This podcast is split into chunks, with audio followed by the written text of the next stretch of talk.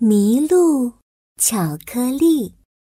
幼儿园开学了，琪琪的班上转来一位新同学，但是这个新同学呀，可讨厌了。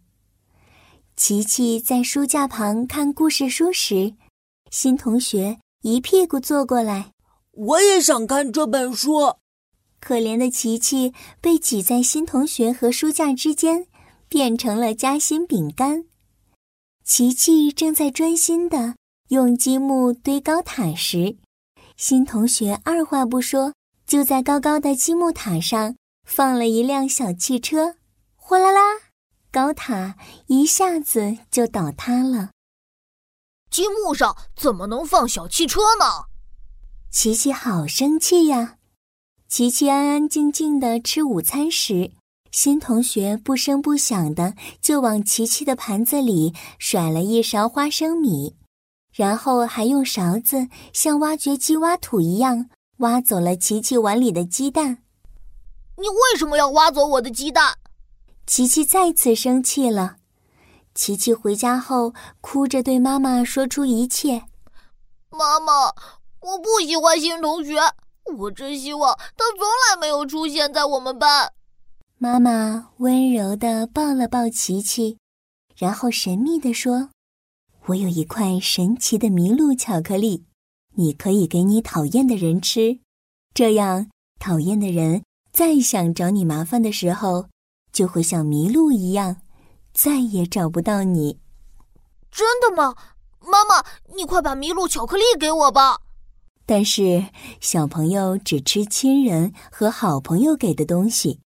你觉得你可以试着和他做一天的好朋友，这样放学的时候他才会愿意吃你的麋鹿巧克力。嗯，好吧。第二天，琪琪来到幼儿园，一眼就看到了教室里的新同学。他轻轻地捏了捏书包里的小盒子，那里就放着妈妈给的麋鹿巧克力。琪琪走到新同学面前，盯着他说道：“你，你要和我一起看故事书吗？”“哦，好啊。”新同学愣了一下，然后高兴的答道：“我们继续看昨天的那本吧。”“好吧。”琪琪答应了。可是他心里偷偷想：“哎呀，我又要被挤成夹心饼干了。”新同学坐下时。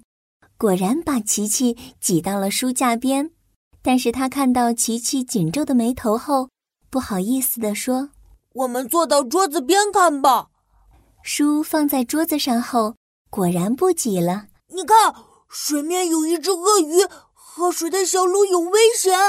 新同学惊奇地说：“哇，我都没发现哎，难怪后面小鹿和小猴子都跑了。小猴子在哪里？我怎么没看到呀？”小猴子就在树枝里藏着呢，就在这里。你看，琪琪连忙分享了自己的发现。两个人嘀嘀咕咕，你一言我一语的讨论着，头都凑在一起了。琪琪心想：“嗯，新同学也不是那么令人讨厌嘛。”游戏的时间到了，琪琪虽然担心新同学会放一些奇怪的东西在积木上。但是为了让新同学暂时和自己做好朋友，还是邀请他一起玩耍了。你想跟我一起玩积木吗？好啊，我们来搭一座大桥吧。两个人合伙搭了一架长长的、宽宽的大桥后，新同学果然在上面放了小汽车。